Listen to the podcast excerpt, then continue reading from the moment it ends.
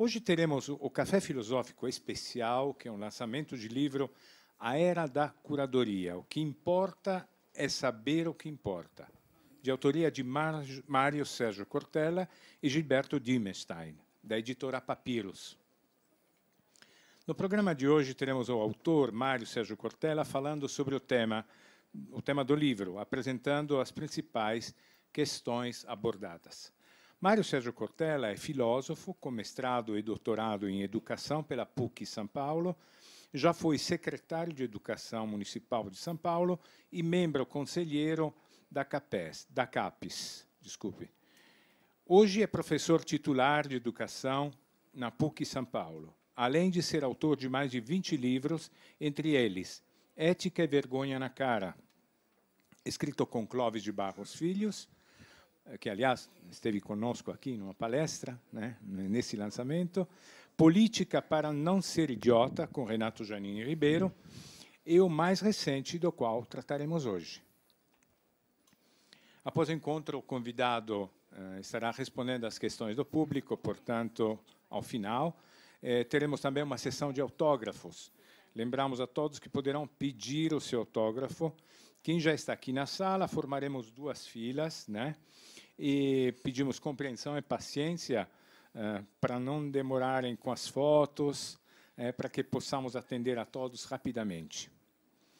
Aos que não assistem, aqui nos assistem pelo telão, embaixo, conforme formos esvaziando a sala, iremos permitir a entrada de vocês que estão embaixo no telão para retirarem seus autógrafos.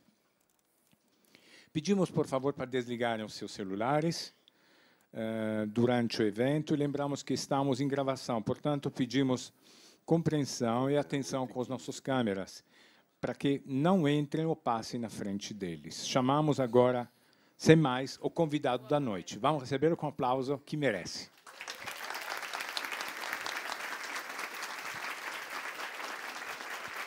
Muito bem. Muito bom, satisfação imensa tantos homens e mulheres aqui, né, dentro da galeria, no auditório, nesse espaço que a CPFL há muito tempo ajuda a proteger. Isto é, uma maneira de ser curadora.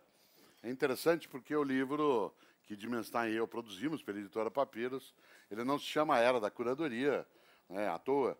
Você sabe que a expressão curadoria é muito usual seja utilizada no campo da museologia, né, mas ela serve também cada vez mais para o tema do conhecimento. Afinal, alguém que é curador é alguém que protege, que cuida, que amplia. A tarefa de um curador não é de ser um zelador, que não deixa ninguém entrar e que fecha e tranca. Ao contrário, curadoria é quando você é capaz de colocar à disposição.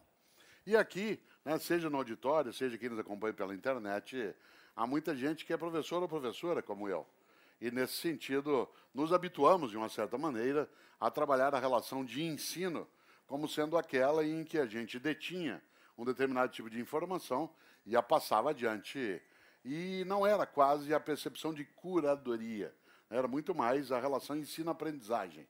Hoje, nós, com as novas tecnologias, temos inúmeros meios, fontes imensas de difusão acelerada da informação o que faz com que a tarefa docente, por exemplo, ou a tarefa de quem forma pessoas na empresa, na comunidade, na religião, que ela tenha hoje a necessidade né, de dar um passo além naquilo que era só a expressão da relação ensino-aprendizagem. Eu fui alfabetizado em Londrina, que é a cidade na qual nasci, e fui alfabetizado em 1960 por uma professora que já faleceu há muitos anos, chamada Dona Mercedes. Dona Mercedes era uma pessoa absolutamente encantadora. Nós íamos para aula todos os dias com uma alegria imensa. Nós tínhamos por ela quase que uma obsessão, porque ela sabia coisas que a gente não sabia. Ela sabia o nome dos sete primeiros reis de Roma, os quatro latinos e os três etruscos. Ela sabia a capital da Tanzânia. Ela sabia o peso atômico do bário. Ela sabia identificar uma mitocôndria. Ela sabia quais eram os afluentes da margem esquerda e direita né, do rio Amazonas. Ela sabia a diferença entre um adjunto de nominal e um complemento nominal.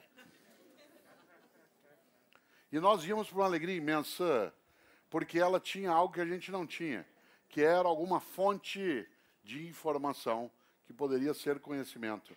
Mas quando eu estava em Londrina sendo alfabetizado, em 1960, não havia televisão na minha cidade. Não havia, claro, todo mundo digital que nós hoje temos. Eu quase não ia ao cinema, que era uma coisa rara. Não havia tantos meios de comunicação como nós temos hoje. Isto é, a única fonte de cultura letrada que nós tínhamos de forma direta era a Dona Mercedes. Por isso, a gente ia com um desejo imenso. Nossa relação com ela era uma relação erótica. Ela não era uma relação sexual. Ela era uma relação erótica. Nós tínhamos prazer em assistir a aula porque ela nos colocava no mundo da natureza, no mundo dos animais, no mundo da geografia, no mundo da topografia. Por isso havia na aula dela um encantamento.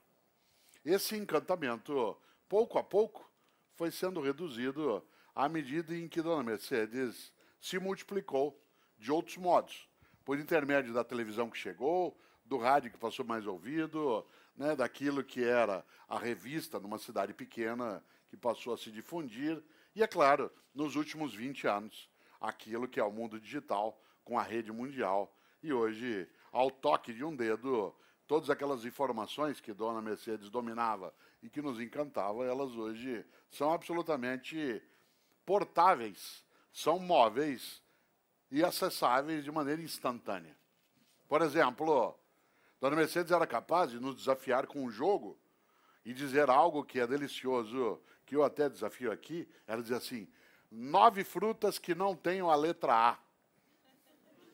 Nove frutas que não tenham a letra A. Isso para crianças de sete anos né, é algo absolutamente encantador. E nós começávamos a gerar, né? Então, vamos lá, nove frutas que não tenham a letra A. Kiwi, pêssego, coco, umbu, umbu, banana tem um monte de A. que mais? Kiwi, umbu, Caqui tem, figo. E aí vai, tem muito mais do que 10, muito mais do que 20. Esse tipo de brincadeira, que era algo que ao nos provocar nos deixava um bom tempo em silêncio, pensando naquilo. Hoje, alguém poderia, enquanto ela fazia a pergunta, acessar né, o seu mobile e rapidamente encontrar ali a informação. A brincadeira perdeu a graça. Dona Mercedes podia se tornar obsoleta, não se tornou. Porque Dona Mercedes, inteligente como era, decidiu que ela tinha que atualizar também ela, o software mental dela. E, portanto, em vez de recusar esse novo mundo que chegava, ela aprendeu a nele estar. Em vez de dizer algo que era apavorante, que era manifestação de uma informatofobia, isto é, uma recusa ao mundo digital, ela também não aderiu ao que é tolo que é a informatolatria, que é a adoração do mundo digital. Em vez de ter informatofobia ou informatolatria, ela achou que ela precisava trazer para dentro de sala outras coisas que encantassem. E por isso as novas plataformas de conhecimento, elas começaram a ser trazidas no final até da carreira de alguém que já faleceu, mas que nunca ficou desatualizada. Dona Mercedes entendia muito bem o que era curadoria, nesse sentido de colocar à disposição com as ferramentas que se dispunha. No entanto, nós temos um impasse, hoje, especialmente no campo da comunicação. O Gilberto de Menstein, jornalista, eu sou professor, ambos somos comunicadores, nesse sentido né, de fazermos da comunicação nosso modo né, de existência. E a comunicação, nos tempos atuais, ela exige que nós sejamos capazes de não mais apenas tornar disponível a informação, mas permitir que ela tenha qualidade, fazer com que haja mecanismos de seleção, auxiliar a construir critérios para a escolha. Porque hoje nós passamos o tempo todo por um tsunami informacional. Você, por exemplo, quando está aqui, quando nós estamos aqui, ou no auditório, ali na galeria, quantas coisas você não está sabendo que estão acontecendo? Há pessoas que, inclusive, ficam obsessivas enquanto ela não se conecta o tempo todo e fica sabendo coisas decisivas para a vida dela, como, por exemplo, quanto ganha um jogador de hóquei no Canadá, Qual é o nome da mulher que teve trigêmeos no Paquistão? Qual é o nome da criança que desabou dentro de um buraco né, no Chile? Qual é o nome do novo animal de estimação do ocupante da Casa Branca? São coisas maravilhosas que as pessoas se ocupam o tempo todo. Haja vista que, quando há algum tipo de interdição né, das redes digitais, quando há, por exemplo, algum bloqueio de uso, ou quando acaba né, a bateria, entre aspas, que em breve será uma coisa ultrapassada, mas a bateria de algumas coisas, muita gente entra em pânico porque ela parece que está isolada, que ela está sem comunicação. Você pega uma das redes sociais e ela sai do ar. Isso leva muita gente a entrar em desespero. Como que eu faço agora que eu não sei o que a minha amiga está comendo nesse momento? Se a minha sobrinha deu os três passos iniciais, qual é a paisagem que eu estou vendo daqui onde eu estou? É interessante porque esse tsunami informacional ele acaba soterrando a cada um e a cada uma de nós com coisas que não necessariamente têm utilidade. Isto é, que não importam. Mas isso não é exclusiva desse mundo. Porque a escola também soterrou você com muita coisa absolutamente inútil. Se eu perguntar aqui agora, para quem nos assiste, quem está aqui ao vivo, está no auditório, está na galeria, cada um e cada uma aqui estudou pelo menos 15 anos de língua portuguesa. Pelo menos. Se eu perguntar aqui agora, não vou perguntar, mas se eu perguntar qual é a diferença entre o adjunto adnominal e o complemento nominal, você já soube isso um dia? Nunca soube. Você decorou. Lembra uma coisa: conhecimento é inesquecível. O que é esquecível é informação. Não confunda informação com conhecimento. Informação é cumulativa, conhecimento é seletivo. Informação é cumulativa, o conhecimento é seletivo. Aquilo que você esquece não te importa. A palavra importar, e o livro tem um subtítulo: O que importa é saber o que importa. Olha só. A palavra importar significa levar para dentro portar para dentro, importar. Tudo aquilo que você leva para dentro e fica contigo e que não vai embora é conhecimento. Há uma clássica definição, fazendo um parênteses, no mundo da arte, porque muitas vezes se pergunta o que é arte. Várias vezes o café filosófico trouxe esse tema à tona, com muita gente que lida no campo da estética, e vale trazer. Há uma pergunta clássica que é o que é arte? E há uma resposta que é muito comum, que diz arte é tudo aquilo que sai com você e vai embora quando você sai do teatro, quando você sai do museu, quando você sai de uma exposição. O que vai contigo, não como furto, mas como apropriação. Olha a expressão. Não como furto, mas como apropriação. Aquilo que você torna próprio, que você torna teu, aquilo é arte. A arte é o que vai contigo na hora que você sai do cinema. Você vai embora, que o filme acaba. Conhecimento é o que vai com você quando você sai da aula, do debate, do programa. Interessante, porque a informação é cumulativa e o conhecimento é seletivo. Há pessoas que dizem que navega na internet. Não é verdade. Uma parte não navega, uma parte naufraga. Porque para você navegar, você tem que ter clareza do para onde você vai. Para você navegar, você tem que saber por que, é que você está fazendo aquele movimento. E há muita gente que é soterrada no dia a dia por informações de múltiplas fontes, mas não as seleciona. A escola do Brasil, em grande medida, ela foi marcada por uma perspectiva ilustrativa, com um excessivo número de informações, sem lidar, de fato, com aquilo que seria importante. Claro? Importante. Isto é, que pudesse ser levado para dentro. Por exemplo, não é casual que o método de avaliação mais usual no campo da escolaridade é a memória. Isto é, quantos e quantas que nos assistem fizeram provas e avaliações em que se recorria à tua memória e não ao teu conhecimento. Se recorria à tua capacidade de guardar informação. Por exemplo, a pessoa perguntava, o professor ou a professora, quais eram os símbolos do cobre o símbolo do chumbo, o símbolo do ouro. Você tinha que guardar. Isso permitia, inclusive, uma coisa magnífica, que era a cola. O que era a cola? É um recurso à memória. Professores faziam com que você e eu decorássemos algo absurdo, que era decorar fórmula. Alguém decorar uma fórmula é o equivalente a você, todas as vezes que precisasse de uma régua, ter que construir uma. Não era o uso da fórmula que importava, era sabê-la decor. O que nos induzia, claro, a cola. E nós desenvolvemos tecnologia de cola de alto nível. Eu fui criador na minha região né, de um método que foi usado durante muito tempo, que eu aqui partilho, porque hoje não há mais necessidade, né, mas era você pegar uma xícara da mãe, colocar em cima de um papel, né, por exemplo, um papel né, de escrita, e aí fazer um círculo em volta da xícara, recortar aquele papel, fazendo ali né, uma bola de papel, cortá-la ao meio para ela virar duas, dois pedaços de lua, né, e escrever naquela meia-lua tudo que você precisava decorar, grudar uma taxinha nela e colocar sob a carteira. Claro que isso já existia em outros lugares, mas na minha região fui eu que introduzi. Né? E você, como ela ficava encaixada sob a carteira, manipulava com o joelho, né, de maneira que eu fosse e voltasse. Eu passava a tarde inteira fazendo isso. Se eu tivesse usado o mesmo tempo para estudar, eu estaria com aquele conhecimento comigo. Como eu não estudava, eu apenas criava um modo de decorar a informação, aquilo foi embora no papel que foi embora. Pode até funcionar para você ter uma nota, para você poder passar em alguma atividade, mas não é conhecimento.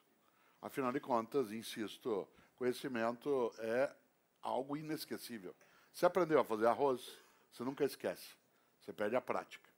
Você aprendeu a andar de bicicleta, você nunca esquece, você pode perder a prática. Você aprendeu a construir um poema, você pode não esquecer, mas você perde a prática, mas não esquece. Conhecimento é inesquecível. E nesse sentido, quando a gente altera a percepção sobre a diferença entre informação e conhecimento, a própria percepção de escolaridade, pegando um dos modos de educação, ela exige uma alteração na sistemática de avaliação.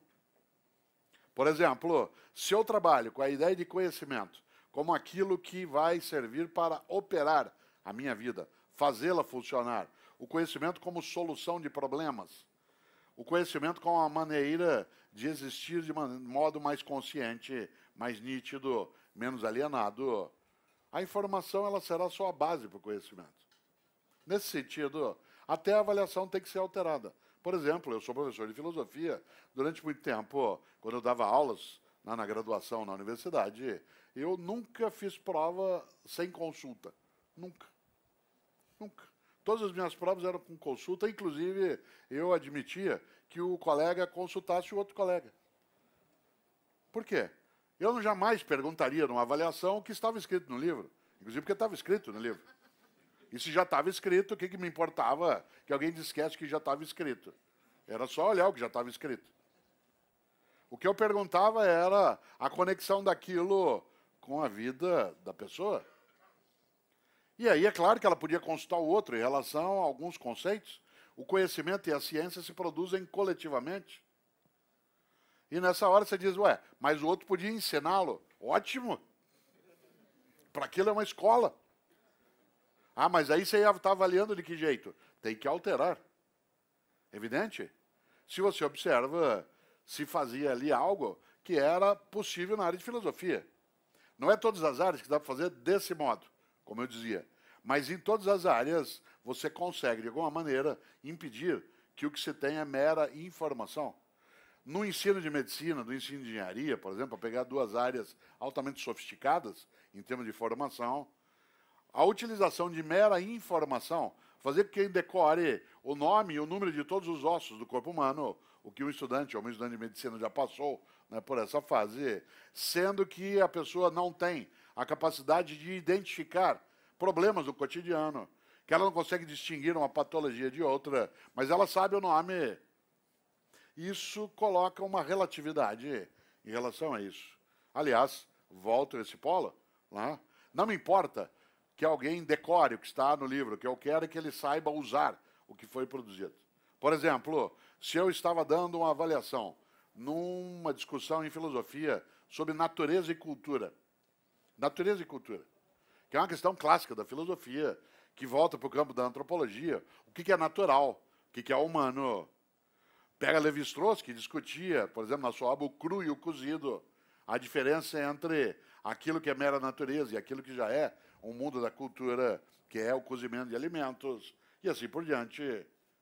O que é que levava alguém, e é uma questão séria no campo da estética, né? por que, que um ser humano, quando terminou, terminou de fazer um vaso de barro, cuja finalidade era guardar água, ao terminar, enquanto a argila ainda estava úmida, um ser humano, um dia na nossa história, decidiu fazer um desenho na argila úmida. Desenho esse absolutamente inútil. Não cabe mais água por causa dele. A água não fica mais potável. Ela não dura mais tempo. Mas por que, que o primeiro ser humano, entre aspas, fez um desenho na argila? É deixar a marca. É a construção daquilo que é a nossa identidade. Um vaso não pode ser só um vaso. Ele tem que ser belo também. E o belo vem quando eu coloco a minha marca. Porque aquilo me importa. Ele vem para mim. Eu não posso, por exemplo, numa prova sobre natureza e cultura, perguntar apenas qual é o conceito de natureza de Aristóteles. Isso está no livro. Eu preciso lidar de outro modo com isso. Por exemplo, perguntar algo: existe sanduíche natural? Essa é uma questão séria na filosofia. Você diz, é óbvio. Ah, é? Onde? Em que lugar a natureza oferece sanduíches? Ah, não, mas é que ele é feito por coisas naturais. E o que é natural num sanduíche natural? O alface por nós plantado? Ou ele foi objeto de coleta, estava ali, você foi lá, passou e pegou? Um pão feito naturalmente, com trigo plantado, moído, trabalhado. Maionese, frango desfiado, absolutamente natural. Existe sanduíche natural. Isso é uma questão. Isso dá uma prova maravilhosa sobre, é, sobre natureza e cultura. O que, que é natural? O que, que é cultural? Interessante. Isso significa que você começa a lidar com as pessoas no cotidiano. E começa a fazer algo que a filosofia, como o ensino, precisa fazer, que é introduzir também a possibilidade da dúvida. A dúvida. A curadoria não é aquela que passa a certeza. A ciência se constrói, em grande medida, a partir da dúvida, porque a certeza é reiterativa. Você fica dentro de onde já estava. É a dúvida que faz avançar. Será que isso é só desse modo? Como cantava Renato Russo, por que, que o céu é azul? Essas questões, que são questões infantis, num determinado momento, elas são exatamente o que faz com que a ciência dê os seus passos, isto é, o indagar, o colocar questões. E nós, numa escola, por exemplo, absolutamente reiterativa, memorial, absolutamente ilustrativa, o que se tinha não era o colocar à disposição para produzir reflexão. Ao contrário, muitos de nós aqui fomos educados em locais onde não era possível ter dúvida. A dúvida era uma coisa feia. Por exemplo, um professor de física dizia, como disse Isaac Newton, atenção classe, disse Isaac Newton, os corpos se atraem na razão direta das suas massas e na razão inversa do quadrado da distância entre elas. Alguma dúvida? A sala entrava em estado de choque. De vez em quando, algum aluno levantava a mão e o resto da classe dava risada. Quando você tem que rir de quem não tem dúvida, não de quem tem. E aí a professora falava: Oi? Professora, não entendi. O que, que você não entendeu? A explicação. Qual parte? Toda ela. Então presta atenção, menino. Os corpos se atraem na razão direta das suas massas e na razão inversa do quadrado da distância entre elas. Entendeu? Não. Olha lá, de novo. E aí ela repetia dando ênfase vocabular, como se o menino tivesse um problema de audição e não de compreensão. Os corpos se atraem. Por que ela não explicava? Porque ela não sabia. Por que ela não sabia? Porque eu também posso não saber várias coisas que ensino. Porque aquilo não foi apropriado por mim. Pode ter sido apenas decorado. Interessante. Nascido em Londrina, eu vim para São Paulo em 1967 e fui estudar em São Paulo na escola estadual professora Marina Sintra, que existe até hoje, na Rua da Consolação, perto do cemitério. Primeiro dia de aula, fevereiro de 1968, naquilo que era o antigo ginásio, hoje o Fundamental 2. Lá fui eu para a sala de aula, recém-chegado do Paraná, com aquele sotaque carregado, falando porta, porteira, uma colher, por favor. Primeira professora que fez a pergunta sobre a chamada, que eu respondi presente, a classe toda deu risada pelo meu sotaque. Na época a gente chamava isso de bulir com alguém, hoje chama de bullying, certo? Antes era bulir, que é um verbo nosso antigo, né, que agora foi substituído né, por um outro. E é interessante que eu falei, estou perdido, 14 anos de idade, em São Paulo, vou ser massacrado pelo sotaque, mas tinha que resistir bravamente. E eu fiz até sexta-feira, quando os deuses me salvaram.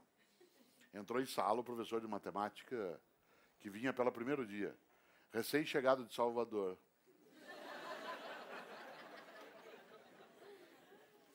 E disse a frase salvadora para mim, disse, e meu nome é Edson, professor muito bom. Eu sou de Salvador e vou ensinar para vocês produto cartesiano. Quando ele disse isso, eu pensei, tô salvo. Claro, em São Paulo havia, como tem até hoje, um gosto grande pelo sotaque usado na Bahia, que é muito gostoso. Né? Ele é cantado de um outro modo. E aí, esse professor passou a nos ensinar um dia, ensinava ele produto cartesiano, função de x, coordenadas e abscissas, falava ele da fórmula de cálculo da raiz do delta. E ele disse a fórmula de cálculo da raiz do delta e eu, aos 14 anos de idade, fiz uma pergunta absolutamente impertinente. Eu levantei a mão e disse, professor, para que, que serve isso? E ele disse algo que nunca esqueci. Mudou a minha vida como professor mais tarde, minha vida intelectual, meu modo de ação e de ensino. Eu perguntei, para que, que serve isso? E ele disse, um dia você vai saber. E ao ser informado disso, eu tomei a decisão inteligente de um ser humano aos 14 anos. Me desinteressei pelo assunto e falei, eu vou esperar esse dia chegar. E até hoje eu não sei. Eu sei a fórmula. B2 menos 4AC sobre 2A e mais alguma coisa. Para que, que serve? Não sei. Por quê? Porque eu não fui para uma atividade em que isso fosse necessário. Não me importava. E ele conseguiu que me importasse menos ainda. E por que ele não me explicou? Porque ele não sabia. Porque para ele também aquilo era uma informação e não um conhecimento. Talvez se ele soubesse, ele me diria: menino, você pode na sua vida ser um profissional que vai lidar, por exemplo, na área de saúde, com epidemiologia, estatística, isso vai ser importante. Ou você vai atuar na área da engenharia, de atuariais, você vai ter que fazer no campo da estrutura de cálculo, você vai trabalhar com planos, arquitetura, na produção, design. Ele poderia me dizer que quando a gente sai para uma viagem, a gente não sabe como é que vai estar o clima de maneira direta e o que vai precisar, e a gente leva algumas coisas que vai usar, outras não. Mas o que, que ele tirou de mim? O interesse. Isto é, o que importa é saber o que importa. E o que é que importa? aquilo que está no meu ponto de partida, aquilo que está no meu cotidiano. Paulo Freire foi tão nítido em relação a isso quando disse que você tinha que fazer a leitura do mundo para chegar até a leitura da palavra. Que as pessoas, para serem ensinadas, precisam ter no ponto de partida aquilo que está ligado à vida delas. E aí você chega ao que é preciso saber. Por exemplo, alguém tem que saber o nome dos sete primeiros reis de Roma, os quatro latinos e os três etruscos. Claro, é uma informação histórica para você compreender alguns movimentos. Mas isso é ponto de chegada, não é ponto de partida. Não é daí que você parte, você chega aí, movimentando o raciocínio, a reflexão. A discussão sobre natureza e cultura, sobre o fundamento da verdade. Por exemplo, pergunto eu numa sala, uma árvore que caia sozinha agora, sozinha, numa ilha isolada no meio do Amazonas, quando cai, faz barulho.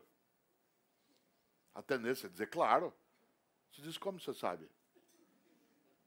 Ah, mas é que árvore quando cai faz barulho, mas você viu todas. Não, as árvores que eu vi fazem barulho, ué. Então você conclui que as que você viu fazem barulho. Onde está o ruído? No teu ouvido? Ou na árvore que cai? Uma borboleta que voa e agora, sozinha, sem ninguém, numa ilha isolada da Polinésia, tem cor. Óbvio.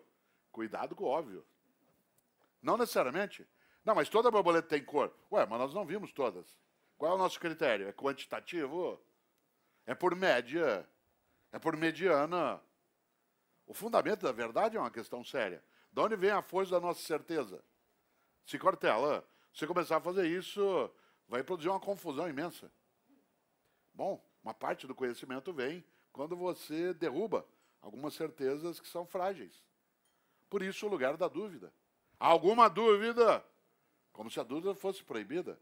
Milor Fernandes, estupendo pensador brasileiro, dizia: se você não tem dúvidas, é porque você está mal informado. Claro. Você diz isso com curadoria, porque o curador, a curadora, a pessoa que ajuda a formar outras pessoas e que se forma, ajuda a formar outros e que se forma, tem que dar lugar também para a dúvida. A curadoria não é a transformação de alguém de ignorante em alguém ciente. Não é aquilo que Paulo Freire chamava de educação bancária, que é a suposição de que, por exemplo, um aluno, uma criança, é alguém que é uma cabeça vazia e que nós vamos preenchendo e colocando pouco a pouco, como se fosse uma conta bancária, que você vai depositando, e vez ou outra você faz uma prova, quer ver se vem fundo ou não no cartão. Claro que não. É a possibilidade, por exemplo, de trazer também à tona não só as certezas, mas também aquilo que duvida, aquilo que espanta, aquilo que sai do óbvio. A curadoria de um conhecimento, seja na empresa, seja na escola, seja na mídia, é a possibilidade também da suspeita. A ciência, insisto, se constrói a partir no movimento de avanço da dúvida. Claro que a ciência tem que ter certeza, mas ela não pode só ter certezas, senão ela é só reiterativa. Senão nós ficamos o tempo todo prisioneiros do mesmo.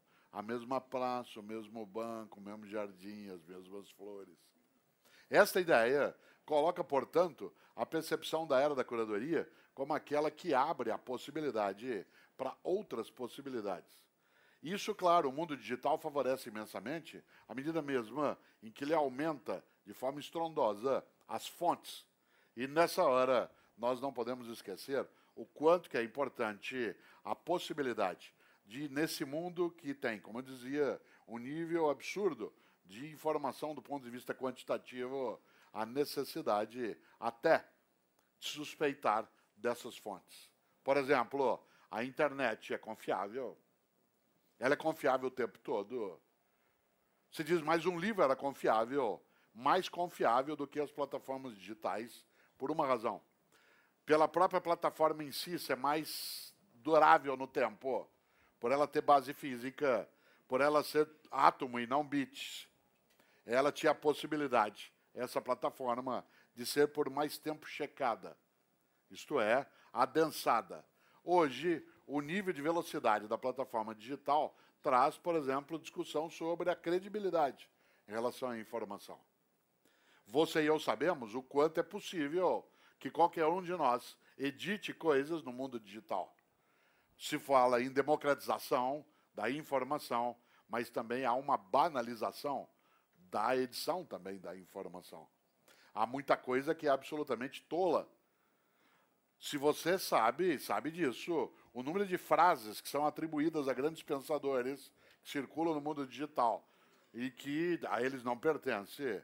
Há inúmeras frases na internet de coisas que eu nunca disse. Algumas eu deveria até ter dito. Algumas até me honro de suporem que fui eu que disse. E aquilo vai repicando. E como diz Cortella, a vida é muito curta para ser pequena. Eu disse isso numa palestra e num livro.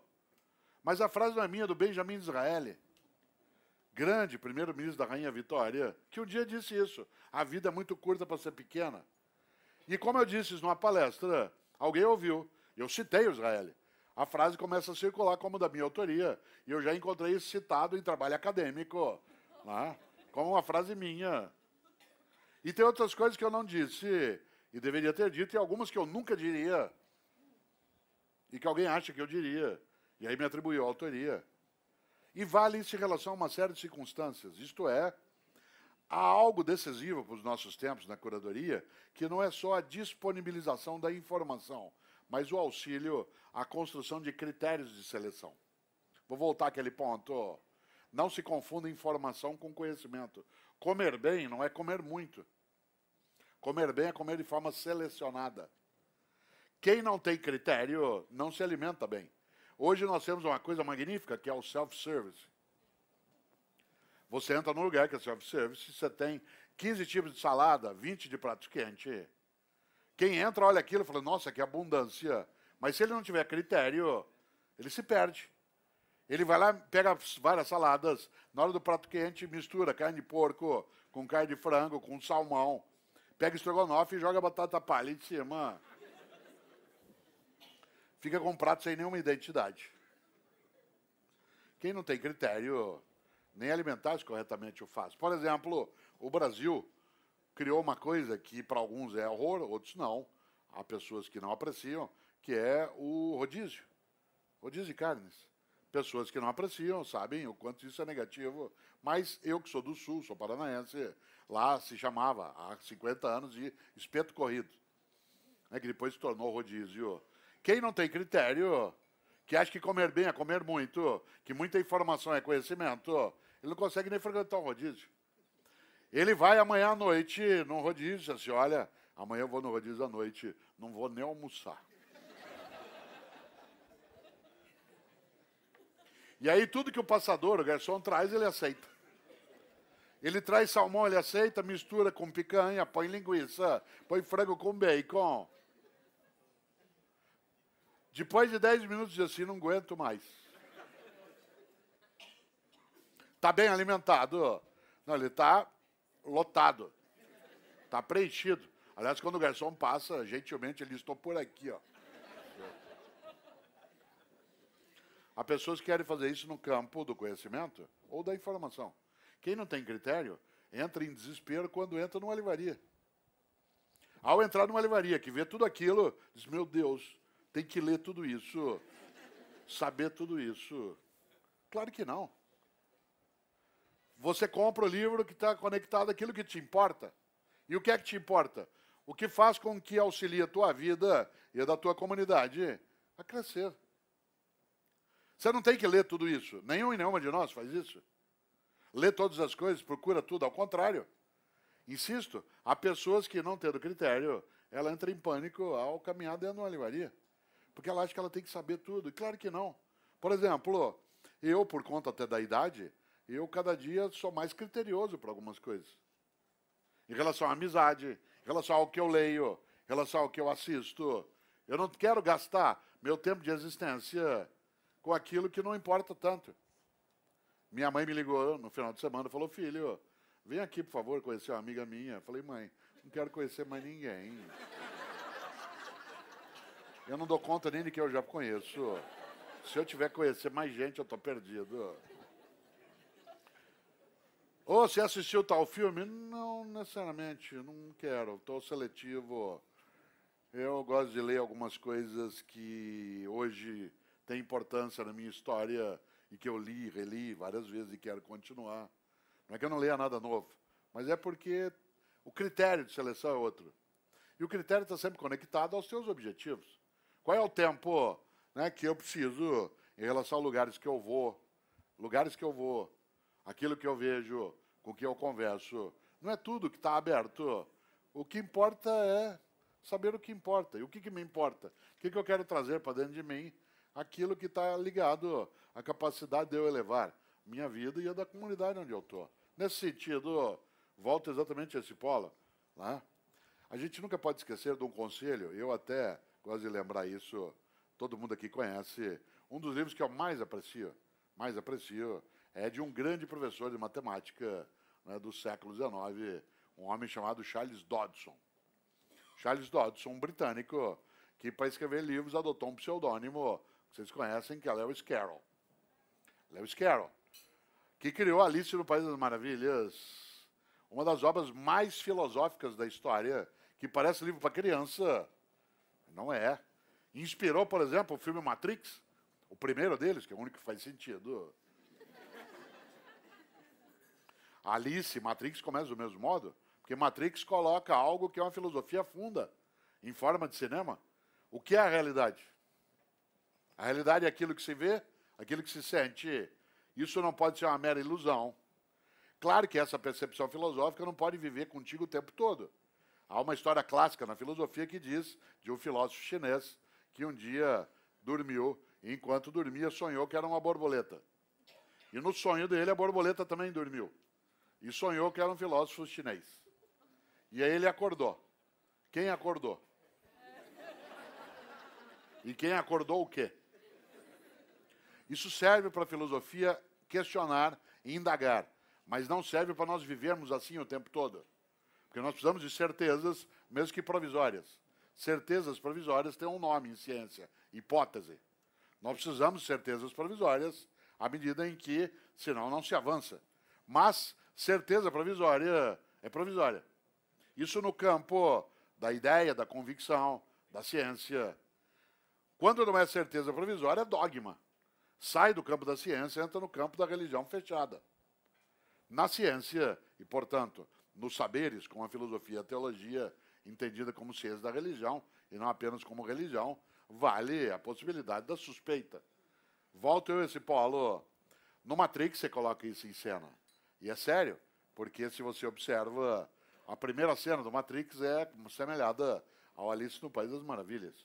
Vocês se lembram que no Alice a menina brincava no jardim, viu um coelho branco, saiu correndo atrás dele e caiu num buraco e foi para um lugar que ela não sabia onde estava.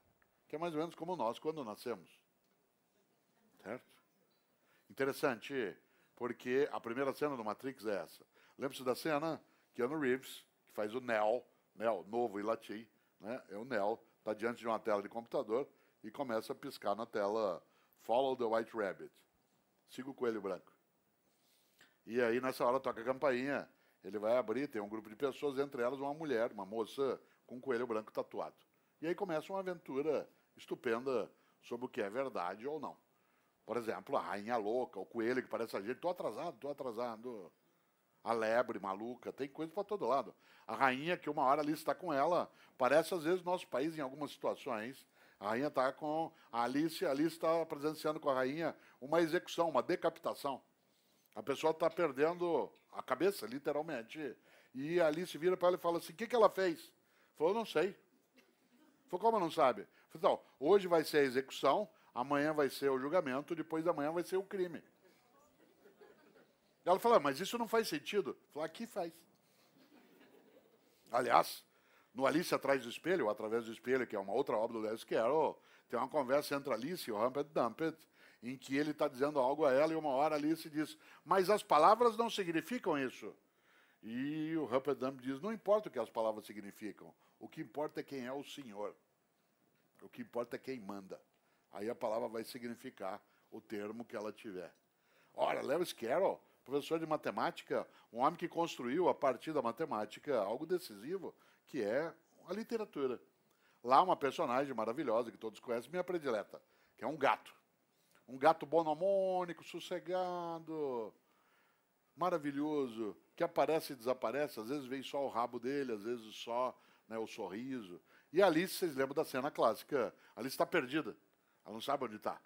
E uma hora ela vê o gato no alto da árvore, só o sorriso do gato. Ela olha para ele e fala assim: por favor, o senhor pode me ajudar? O gato falou: claro. Ela falou: para onde vai essa estrada? O gato fez a grande pergunta da vida, que é: para onde você quer ir? Ela falou, não sei, eu estou perdida. O gato falou, para quem não sabe para onde vai, qualquer caminho serve. Para quem não sabe para onde vai, qualquer caminho serve. Por isso, no que se refere à comunicação, ao conhecimento, a grande discussão é para onde que a gente quer ir? O que, que você quer com isso? O que, que nós queremos, por exemplo, na formação de pessoas dentro do território escolar? Qual é o conhecimento que importa? Quando eu era secretário de Educação na capital, deu para fazer uma discussão com uma parte das professoras, a rede municipal de ensino de São Paulo é extremamente qualificada, ela já o era antes do governo que eu participei, e ela pôde dar outros passos ali. Mas uma coisa boa é que eu gostava de discutir com parte das professoras, e eu estou falando professora, porque quem não é da área aqui talvez não saiba, mas 93% de quem atua em educação escolar no Brasil é mulher. Né? De cada 100 pessoas em educação escolar, 93 são mulheres. Então, é uma profissão ainda essencialmente feminina né, no Brasil. Por que feminina? Porque secundária na visão. Né? Então, profissões que são consideradas femininas são aquelas que são consideradas secundárias. Fonoaudiologia, nutrição, enfermagem, magistério. Né? É difícil. É difícil você ter, por exemplo, uma mulher psiquiatra, uma mulher cirurgiã cardíaca. É difícil. É um país que fala ainda né, nos passos de igualdade, mas ainda cria né, alguns clusters que são muito isolados. A área de educação, ela carrega um pouco isso. Não é para todos os países do mundo. Há países em que o maior número de professores, pessoas na docência, é composta de homens. Né? Mas aqui, esse mundo... E eu discuti com os professores o seguinte, não deem tarefa para casa no ensino fundamental no final de semana. Não deem tarefa para casa no final de semana. E aí qual era a pergunta que se fazia? Mas e como é que vai caber a matéria? A pergunta é o que, que tem que caber? Qual é o conteúdo que tem que caber? Como é que você seleciona? O que, que você vai ensinar, por exemplo, no fundamental? Tudo? Tudo o quê? Para quê? Ah, mas se eu não der tarefa, aí não dá tempo de dar o conteúdo. Mas como é que você selecionou esse conteúdo? Se o conteúdo é seleção, eu sou um professor de filosofia. O que, que eu vou ensinar durante um semestre? Eu preciso fazer uma escolha. E toda escolha tem dentro dela uma abdicação. Eu vou ter que selecionar, num curso de filosofia, determinados temas, textos que importem para aquele tipo de projeto. Eu não posso dar tudo o que tem que ser dado. Por exemplo, uma parte de nós estudou matemática, que é a mais humana das ciências. A matemática é a mais humana das ciências, porque ela é absolutamente criação humana, é poesia pura. Tudo que a matemática lida não existe. É invenção humana. Você nunca viu uma matriz ou uma derivada sentada tomando uma água. Você nunca viu um triângulo isósceles andando em algum lugar. A matemática lida com pura abstração. Existe a maçã. Existe duas maçãs, mas não existe o dois. Existe o igual, mas não existe o sinal de igual vivo. A matemática é a criação humana e ela foi ensinada para muitos de nós como suplício. Por que suplício? Porque é desvinculado da nossa vida. Que nem física. Até hoje, alguns ensinam na área da física, o aluno tem que aprender como é que se calcula a trajetória de uma bala de canhão, que tem tudo a ver com a existência dele. Ou, problema, dois pedreiros constroem um muro e fazem dois metros por dia. Quantos metros construirão em cinco dias? Isso tem a ver com a criança numa cidade grande. Mas diz assim, não, mas é, é bom porque ela aprende a fazer muro. Se ela for uma feitora de muros, ou tiver numa região onde isso é, Paulo Freire chamava isso de tema gerador, ajuda. Agora, essa abstração, a tarefa da curadoria é impedir, por exemplo, que você e eu, ou dificultar que você e eu fiquemos iludidos com aquilo que é mera ilustração. Isto é, que nós sejamos capazes de suspeitar, acumular e procurar sozinho, ter autonomia em relação ao conhecimento. Olha que coisa boa. Volto aqui a um ponto. Eu fui alfabetizado numa cartilha que umas pessoas aqui também foram, chamada Caminho Suave. Uma ótima cartilha. Mas como qualquer livro, não é bom sempre, em qualquer lugar, para qualquer pessoa. Na minha cartilha, Eva via uva. E eu, Cortella, também via uva. Porque eu nasci em Londrina, uma cidade agrícola. Portanto, uva fazia parte da minha existência. Em nome da igualdade metodológica, o que é uma tolice, em nome da igualdade metodológica, se usava essa mesma cartilha em Caicó, no sertão do Seridó, no Rio Grande do Norte onde em 1960, no ano que eu fui alfabetizado, tinha um menino chamado Cícero, que foi alfabetizado com a caminho suave em nome da igualdade metodológica. Em 1960, em Caicó, no sertão do Seridó, Eva via uvas e Cícero não via. Resultado, uva não fazia sentido para ele. Não importava. Qual foi a consequência? No final do primeiro ano, ele não conseguiu aprender a ler e escrever. Foi reprovado. Qual foi a grande saída científica? Fazê-lo fazer de novo, o mesmo ano inteiro, com a mesma cartilha, com a mesma Eva, vendo as uvas que ele não via. Como ele continuou sem vê-las, elas ficaram abstratas. Ao chegar no final da segunda vez que ele fez, ele foi reprovado de novo. Qual foi a saída inteligente? Fazê-lo fazer pela terceira vez. Com a mesma cartilha, com a mesma Eva, vendo uva que não tinha a ver com a realidade dele. Ele foi reprovado pela terceira vez. Na terceira vez, o pai tirou ele da escola. Falou: Meu filho não dá para o estudo, vai trabalhar na mão, na enxada. Não precisava ser essa cartilha. Podia ser uma ótima, de uma professora da região aqui de São Carlos, no estado de São Paulo, que era a cartilha da Sodré. Né, que é uma cartilha maravilhosa, que quando ia ensinar encontro consonantal, que é uma coisa magnífica, mas difícil de uma criança aprender, para ensinar o encontro da consoante D com a consoante R, a palavra e o desenho para ela aprender era dromedário. Que é uma coisa do nosso cotidiano. Você está andando, passa um monte de dromedário para lá e para cá. Para ensinar o dígrafo LH, dígrafo que parece encontro consonantal e não é. O dígrafo é LH. Para a criança aprender a palavra e o desenho era lhama. Que é uma coisa do teu cotidiano. Você tá, ela saindo dos Andes e vem andar. Atenção. Eu, Cortella, filho de professora com bancário, pais alfabetizados, família que viajava, que podia ir ao cinema, em casa tinha jornal. À noite, nós ficávamos ouvindo os adultos conversarem, os amigos dos pais eram alfabetizados. Você ia aprendendo toda a sintaxe do idioma a partir da conversa dos adultos. Podia, na vida, nunca ter encontrado uva, lhama ou dromedário. Mas eu tinha outras fontes de conhecimento. E o Cícero? Que não tinha onde encontrar. Com pais sem alfabetização. Sabe qual é o resultado? Hoje nós estamos aqui agora, no auditório, na galeria, e de repente eu olho, lá está o Cícero, atrás aqui da pilastra, com a vassoura na mão. Eu falo, Cícero, mesma idade que eu, vem aqui, Senta aqui com a gente. Você se interessa? Nós estamos falando de coisa que tem a ver com você também. Provavelmente ele com a cabeça baixa. Pô, professor, obrigado, mas isso não é para mim, não. Isso é para gente como vocês. Eu sou burro. A professora falava isso para mim.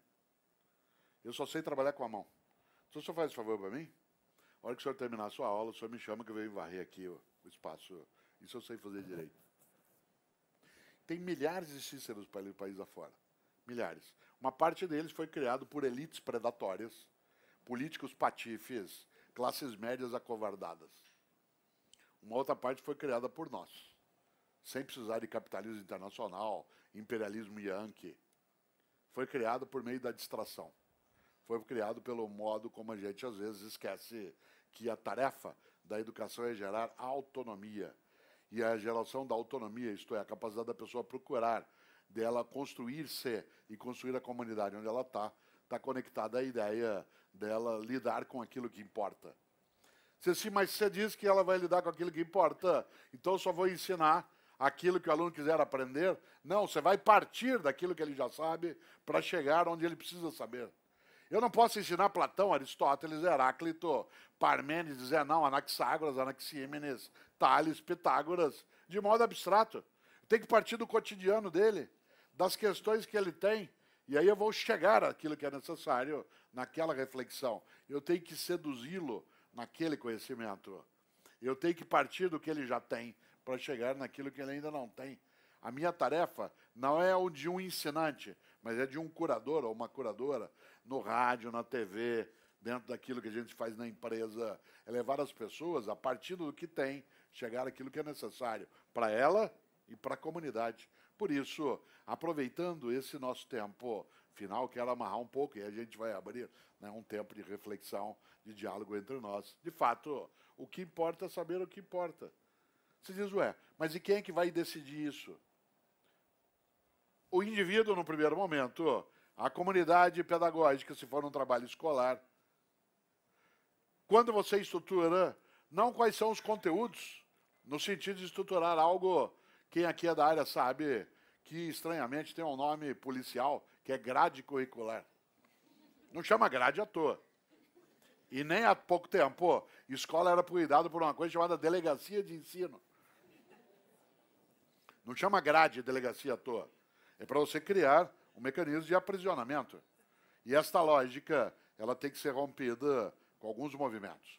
Um deles é perceber que é necessário uma estrutura de formação que gere autonomia. A autonomia não é frouxidão. Por exemplo, é preciso que um país tenha uma base nacional curricular a partir da qual, no que se refere à educação básica, se dê passos para que se possa, a partir dali, construir aquilo que é específico da realidade local, do interesse do indivíduo, daquilo que ele tem como projeto. Ciência não pode dispensar uma base comum de formação, mas uma base comum é diferente de uma amarração constrangedora numa única direção. Por outro lado, uma coisa é uma base nacional curricular, outra coisa é a metodologia de ensino. E essa metodologia, eu não tenho dúvida, ela tem que partir daquilo que é sabido para chegar àquilo que não se sabe. Por exemplo, eu sou professor há 42 anos. Aqui lendo meu currículo, professor titular de universidade, doutorado, etc, etc. Mas o aluno que tem aula agora comigo, por exemplo, na universidade, ele não conheceu Ayrton Senna. Quando ele nasceu, o Senna já tinha morrido há alguns anos.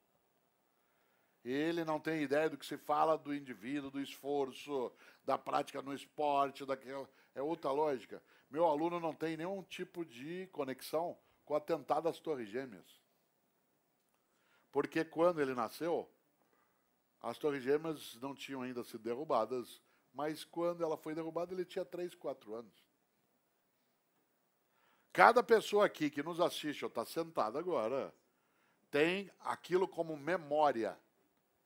Cada pessoa aqui sabe onde estava e o que estava fazendo naquela terça-feira, 11 de setembro de 2001, 8 e 15 da manhã.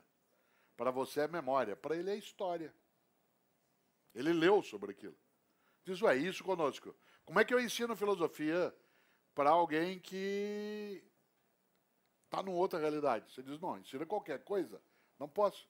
Aí eu vou, eu dou um passeio e vou até aquilo que é o passado e trago a força não. Eu tenho que partir da música. Eu tenho que ouvir, eu tenho que aprender. Só é um bom ensinante quem for um bom aprendente. O curador não é aquele que já sabe. A curadora não é aquela que já sabe, é aquela que aprende junto. Eu preciso, por exemplo, entender o que, que meu aluno lê. O que, que eles lê? Essa nova geração. Eu tenho que assistir Game of Thrones. Eu tenho que ler livro de vampiro. Entender porque que essa geração tem a sua sexualidade ligada ao pescoço que é uma coisa forte na história. Porque o terror é sensual. E o terror sendo sensual, há toda uma geração que lida né, com essa condição. Por que, que eu estou lidando com uma geração que tem dificuldade na compreensão de conceitos escritos e que precisa usar imagem de novo? Os emoticons, eles são a falência da comunicação escrita. E eu termino um texto dizendo e fico muito feliz. Deveria bastar isso? Não, você põe uma carinha rindo. Desenha para entender. Gostei demais do que você me mandou. E junto vai uma mão fazendo aplauso. Nós estamos voltando às cavernas. Nós vamos escrever de novo. Vamos ao mundo da hierografia. Vocês já imaginaram? Não, mas é porque é mais claro. Como mais claro do que obrigado? Do que estou feliz. Eu preciso pôr um rosto rindo. Fiquei triste. E além de escrever, fiquei triste. Ainda põe o rostinho com a lágrima. Eu preciso entender por que, que aqueles com quem eu ajudo a formar, ele tem dificuldade de compreensão disso. Por que, que ele ouve tal música? O que, que o emociona? E agora chega ao ponto final disso, nessa reflexão. O que, que o emociona? Porque o conhecimento vem da emoção. Você sabe que mover em latim é aquilo que te move. O que, que mexe contigo. Você só aprende de fato o que mexe com você. o que é que te toca. Não é que você aprende o que mexe, é o que mexe com você que te faz ficar em estado de prontidão para o conhecimento. Você só foi aprender a cozinhar quando você teve isso como uma necessidade ou como um prazer. Alguma coisa mexeu contigo. Você foi aprender um poema, você foi aprender algo no campo da química, você foi para algo no campo da física, quando aquilo mexeu com você. O que, é que te emociona? O que importa é saber o que importa. E o que, que importa? Aquilo que nos emociona, aquilo que nos toca, aquilo que mexe conosco. Se eu sou um formador, eu preciso saber o que, que mexe com as pessoas. Eu tenho que passear um pouco no mundo delas para saber o que está mexendo com elas. E eu posso ajudar a formá-las. Mas neles também me formo. Porque, é claro, nesse passeio que passo, faço como docente, vou aprendendo, inclusive, coisas que não sabia. Daí que a curadoria ele é um processo de reciprocidade. Mas, e agora fechando no tempo nosso, é necessário, acima de qualquer coisa, que a gente não esqueça do Milor. Se você não tem dúvidas, é porque está mal informado. No entanto, se a gente observa, não se constrói um conhecimento, não se constrói formação só na dúvida, mas sem ela, isso fica fraturado. Nesta hora, volto ao título do livro A Era da Curadoria. O que importa saber o que importa. Qual curador eu desejo? Qual curador eu desejo? Aquele ou aquela que torne disponível para mim o que eu preciso para que eu possa fazer o que me emociona, me toca, que é necessário e que auxilie também a minha comunidade a fazê-lo. Aquilo que contempla o indivíduo e a comunidade. Não é só o indivíduo, não é só o disperso na comunidade, mas que trabalhe com essa dupla conexão. Nesta hora, aquele ou aquela que se dispõe na área da comunicação, na área da docência, na área da formação empresarial, a fazer o que se chama de formação de pessoas, precisa perceber o quanto que o conceito de curadoria está conectado, e aí eu vou fechando, ao sentido original até etimológico, porque a expressão cur, cur, né, em latim significa cuidar.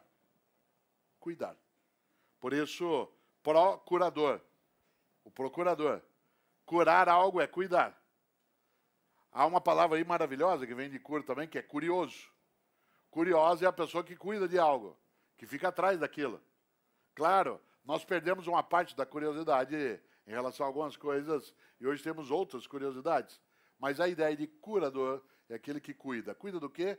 Cuida para que nós sejamos capazes de não ter um conhecimento que não é conhecimento, que é mera abstração, que é informação, que é só acúmulo e que serve para nos levar a algo que, em grande medida, às vezes, a formação leva, que é o espírito de Cristóvão Colombo. Colombo, quando partiu, não sabia onde ia chegar, e quando chegou, não sabia onde estava. E uma parte das pessoas se movimenta nessa direção. Por isso, volto ao ponto. Será que eu preciso saber todas as coisas? Claro que não. Uma pessoa sábia não é aquela que tudo sabe, é aquela que sabe o que é necessário saber para que ela viva de maneira elevada e a sua comunidade também. Conhecimento é partilha. Eu tenho um hábito, quando eu vou autografar algum livro meu, eu sempre coloco nele uma virtude. E no livro, né, a Era da Curadoria, eu escrevo repartir. Porque curadoria é a capacidade de partilha, né, a possibilidade de você construir aquilo que ajuda ali o indivíduo e o coletivo. A última coisa que digo, e aí se coordenará aqui, né, uma conversa né, a partir das falas. Quem aqui está né, na organização nos ajudará a fazer isso. A gente passa um tempo né, na reflexão. A última coisa que quero lembrar é exatamente, primeiro, não esquecer né, do Lewis Carroll. Né, para quem não sabe para onde vai, qualquer caminho serve. Em segundo lugar, lembrar que a ideia de importar é aquilo que você leva para dentro, que você guarda, que fica contigo. Tal como um dia Drummond né, no seu poema Memórias, termina dizendo: Pois as coisas findas, muito mais que lindas, essas ficarão. As coisas findas, muito mais que lindas, essas ficarão. E o conhecimento, ele é algo que é vivo, ele não pode ser congelado. Por isso, desejo que quando cada um e cada uma de nós olhe a nossa tarefa na formação nossa e de outras pessoas, que a gente seja capaz de fazer algo decisivo, que é uma biópsia do que fazemos. Há pessoas que, quando falam sobre formação e educação, só fazem autópsia, só identifica a causa-mortes.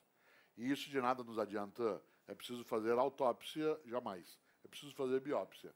Na autópsia só diz, ó, não funciona, não dá certo.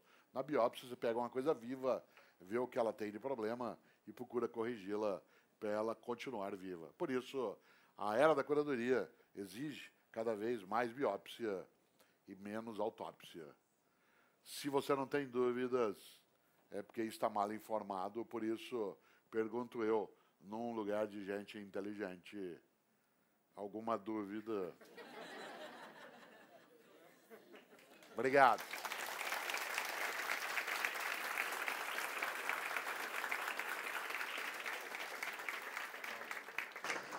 Depois dessas brilhantes provocações do Cortella, passamos então agora com vocês. Nós, estamos, nós temos dois pontos aqui onde vocês poderão fazer as suas perguntas. É, procurem a Luna. E ela, então, levantem a mão, por favor, se vocês querem participar. Procurem serem objetivos para que todo mundo possa participar. E é, vamos começar com a internet. A primeira pergunta vem da internet. Boa noite, professor. É, além da galeria do, e do auditório, o Café Filosófico está sendo transmitido ao vivo também pela nossa página no Facebook e pelo site do Instituto CPFL, onde cerca de 800 pessoas nos acompanham aqui online, inclusive algumas salas de aula. É, tem duas perguntas de professoras, bem parecidas, então vou fazer as duas juntas. A Cláudia Costernaro, que é do Paraná, inclusive, ela já responde, ela pergunta e já dá uma sugestão de resposta. O que fazer quando os professores não sabem tirar, se tirar do abstrato, porque eles também têm as informações como informação e não como conhecimento?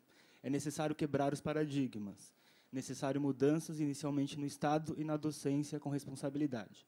E a Adélia diz que gostou muito do título do livro e das críticas feitas aos conteúdos escolares.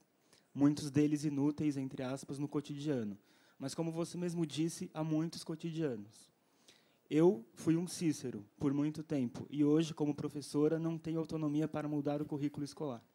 Minha pergunta, da Adélia, no caso, na área da educação, quais medidas precisam ser tomadas para que cotidianos sejam mais iguais?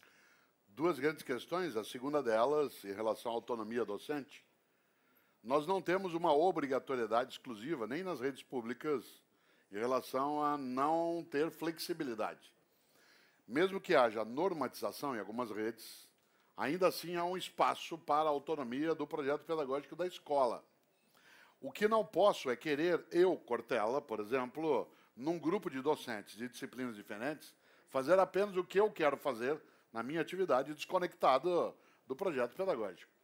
A educação é um ato coletivo e ela tem que ter um projeto pedagógico coletivo naquela unidade que refira, se for uma rede, o espírito da política pública por isso, de fato, há alguns dirigentes na área de educação que são constrangedores, constrangem, para que não haja essa autonomia.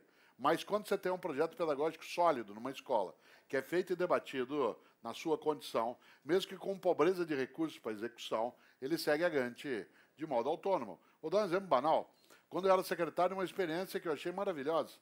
Um grupo de professores numa escola decidiu que também, também, né, no Fundamental 2, como a gente chamaria hoje, quando há um número maior né, de professores, seria um professor polivalente. Isto é, se de primeiro até quinta, hoje, nós temos um professor para fazer aquilo que se fazia no antigo primário, e logo no que seria o antigo ginásio, no Fundamental 2, você tem um número variado de professores, aquela escola pediu autorização para que fosse o único professor em cada classe e ele ensinasse todos os conteúdos: matemática, português, biologia, física. Isso é. Como é que ele ia se preparar para isso? Ele ia ser preparado pelos outros professores. O professor de matemática dava aula daquele conteúdo que ia ser trabalhado no projeto para todos os colegas, mesmo que ele não fosse formado naquela área. O professor de biologia fazia a mesma coisa. Isso permitia uma integração de vários conteúdos. O que, que isso exigia? Que o poder público financiasse reuniões pedagógicas e que isso pudesse ser feito. a proposta da autonomia veio e ela foi desenvolvida nessa direção. A experiência se desenvolveu durante um tempo. Quando alterou a gestão pública, aí ela saiu fora. Mas no tempo que ela vigiu, ela teve ali uma condição. Portanto, a autonomia, ela não é só necessária, ela é possível. Em relação à primeira questão, que trata da necessidade né, de nós olharmos o campo né, da formação em relação àquilo que importa de fato. Né? Nós temos uma série de fraturas em relação a essa condição na formação docente. Há professores e professoras que não são formados também nessa condição de ter conhecimento. Nesta hora, volte-se a um polo. A necessidade de nós entendermos que, de novo, que se lida com grandes redes de ensino. O Brasil, 87% das vagas de educação básica estão no ensino público. Isto é, funciona em rede. O ensino privado no Brasil é um direito constitucional importante, mas ele é minoritário. É o ensino público que é a instituição republicana mais expressiva e mais extensa, por excelência. Esse ensino, por funcionar em rede, ele exige, como eu dizia, projetos pedagógicos. Esse projeto pedagógico nos leva a ter de organizar, dentro das estruturas, uma formação docente em que, para o docente, também não seja mera informação. Ora, como é que você dá esse passo? Se ela é uma política pública, nós temos um defeito no Brasil. Ainda não conseguimos superá-lo. E esse defeito é sério. E educação tem que ser um projeto de nação e não um projeto de governo. Há uma diferença entre projeto de governo e projeto de nação. Quando você tem a educação como um projeto nacional, ele é um projeto que aquela sociedade deseja e será eleito aquele que se comprometer com aquele projeto. Se ele é só um projeto de governo, a área de educação, mudar do governo, ele perde fôlego. Vários países fizeram um debate nacional em torno dessa questão. O Brasil tem o seu Plano Nacional de Educação, foi debatido de algum modo, mas de maneira ainda muito incipiente junto às comunidades. É preciso reforçar essa condição para que o projeto de educação seja apropriado né, pelas comunidades locais e aí sim se ter um projeto nacional, de nação e não de governo. Porque um projeto de governo é limitado ao tempo do mandato. Um projeto nacional tem que ser executado né, no tempo. Portanto, para fechar essa longa resposta, a formação docente não pode ser eventual. Ela não pode ser algo que acontece episodicamente. Paulo Freire, para ajudar um professor ou uma professora a entender aquilo que era abstrato, ele foi secretário de Educação na cidade de São Paulo, Paulo Freire, 1989, 1990. E Paulo Freire fez uma coisa incrível. Eu nunca esqueço dessa experiência. Havia uma escola na zona leste da capital paulista. A zona leste da capital paulista é uma área muito prejudicada socialmente. Há uma periferia econômica muito difícil, com uma diminuição de renda, etc. E um dia ele decidiu fazer uma experiência. Ele notou que os professores que davam aula nessa escola, por exemplo, não conheciam a realidade onde ele estava ensinando. Isto é, como o professor vinha de outra religião, ele não conhecia aquela realidade local. E aí ele fez uma coisa incrível na época que até teve que mudar um pouco da legislação. Ele pediu para gente, que era do gabinete dele, comprar máquinas fotográficas descartáveis. Numa época que ainda não existia o celular com foto, existia a máquina fotográfica descartável. Quem tem mais idade se lembra né, do século passado, né, mas existia. E aí nós compramos 50 máquinas descartáveis, elas foram levadas para a escola e os professores receberam as máquinas e tinham uma tarefa: ir até o lugar onde os alunos viviam, que era atrás da escola, na favela, onde ele morava, como é que era a casa dele, de repente, alguns professores começaram a perceber que ele não podia dar como tarefa para casa fazer trabalho com sucata. Quem é professor sabe que é muito comum você mandar fazer trabalho com o que sobra de coisas. Sucata. Caixa de ovo, resto né, de iogurte. Essas crianças não tinham caixa de ovo em casa, nem resto de iogurte. E menos ainda, o que é curioso, para ela, sucata era meio de vida e não trabalho escolar. Outra coisa que se notou, é que não dava para dar nota para a criança quando ela não fazia orelha no caderno. Quem tem mais idade se lembra, a orelha no caderno, algumas professoras davam por causa do capricho. Não pode dobrar a ponta do caderno. Bom, só é possível não fazer orelha no caderno se você tiver onde guardá-lo. Se você tiver em casa, um lugar onde possa pôr numa gaveta, numa mesa. Se você deixa em cima da mesa da cozinha, junto com a louça, num lugar que é só um cômodo, não tem. Terceira coisa que se notou, as casas não tinham quintal. As crianças tinham que brincar na rua. Se ela tinha que brincar na rua, ela tinha que fazer algo que pode parecer estranho para quem já viveu em outro lugar. Elas tinham que falar muito alto para poder ser ouvidas. Então elas gritavam. Claro, se você está num espaço aberto, para você ser ouvido, você tem que gritar. Resultado, quando ela estava dentro de sala, ela gritava também.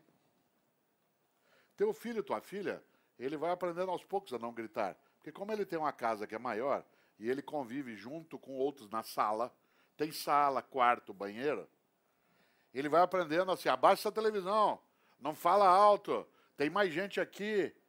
Mas quando você está num espaço que não tem isso, você chega na escola e começa a gritar.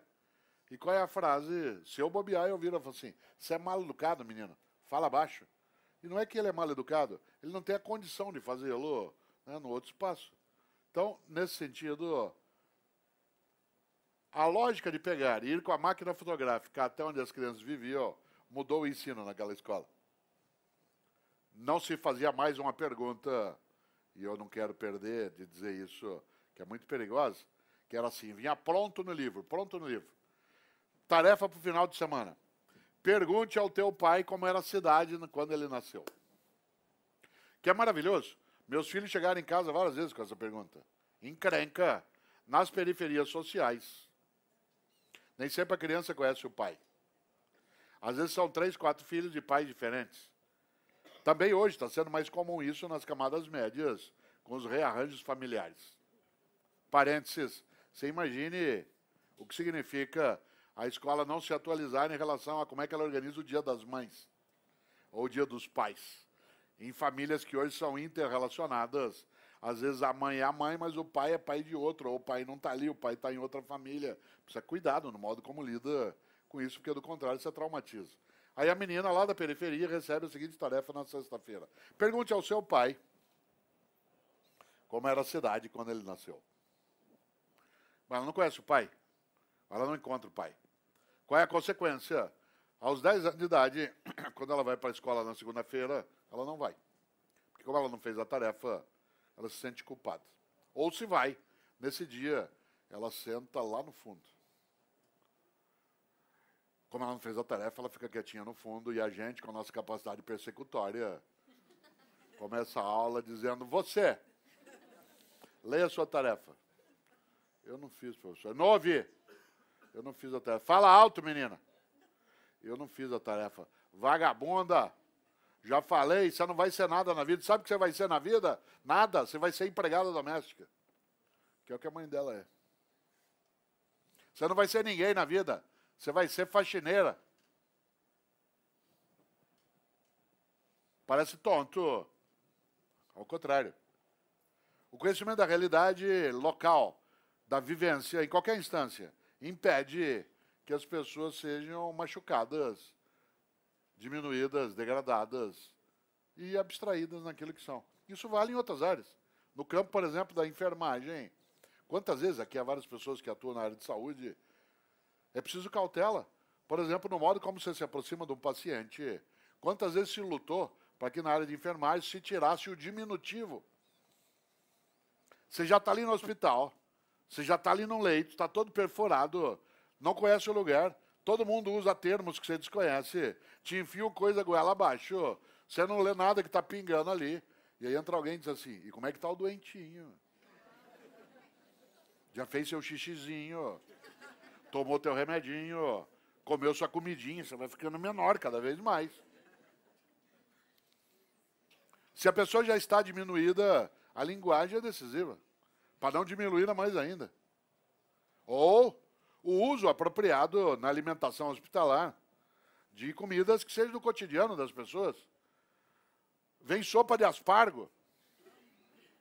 Será que nutricionalmente não existe outras coisas do cotidiano, ligado ao arroz, ao feijão, a coisa que se consome. Diz, não, mas é porque. Qual é a lógica? É o desconhecimento da realidade que está à volta. Por isso, quando a internet nos pergunta, vale muito pensar. Para dar o passo, tem que saber por onde está andando. E aí?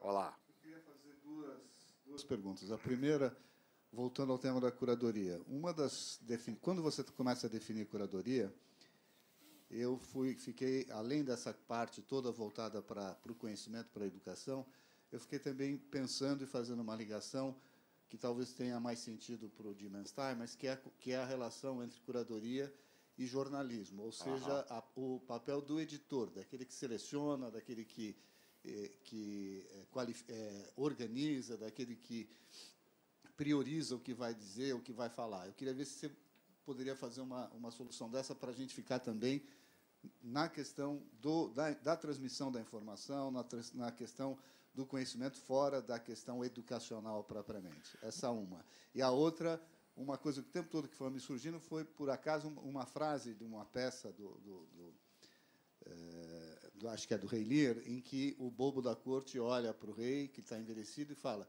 coitado, ele ficou velho antes de ficar sábio. Então, eu queria que você também comentasse essa questão do conhecimento e da sabedoria com esses dois temas. O primeiro tema vale demais, e ele vale especialmente por uma ideia. Comunicação jornalística, em grande medida, feita na mídia, ela é uma forma de curadoria e, portanto, ela é seleção. Nenhum e nenhum de nós supõe que um jornal seja neutro. Nenhum de nós supõe que uma TV seja neutra. Ela seleciona. Desde um exemplo banal que você conhece bem. Por exemplo, o grande Leonardo da Vinci inventou, né, dentro da pintura, algo que é decisivo no campo da exposição gráfica, que é a linha de terço. Que era uma maneira de você fazer um desenho dentro de determinado corte perpendicular que ao ser dividido né, em várias direções, num losango, desculpe, no retângulo, onde estivesse naqueles pontos de cruzamento, tudo que ali está, nosso olho vai para lá automaticamente. É uma questão de exposição gráfica. Várias vezes em jornais se fazia o corte de uma foto de alguém, fazendo com que na primeira página essa foto estampada levasse o passante ou o leitor a olhar necessariamente para um ponto. Se faz isso em outdoor, se faz em publicidade. Toda seleção é um corte, é uma escolha, ela é uma preferência. Uma das coisas que o mundo da internet trouxe hoje é que nós não temos mais a exclusividade da edição. Não dá para você editar um jornal, não dá para editar um café filosófico sem você fazer as aparas, tirar partes, conectar outras. É feito de escolhas. A novidade hoje, na curadoria, é que essa escolha pode ser feita de outros modos. Uma parte das pessoas hoje já não lê mais jornal no sentido de papel, mas se informa e procura outras fontes e vai em outros lugares e não tem um único lugar onde você deposita tua confiança. Nesta hora, o Dimenstein no livro desenvolve isso muito bem, colocando o quanto que, claro, o editor de uma revista é a mesma coisa que alguém que organiza o conteúdo de uma aula. Ele diz: isso vai, isso sai. Isso vai, isso sai. Um jornal de TV editado de acordo com os interesses.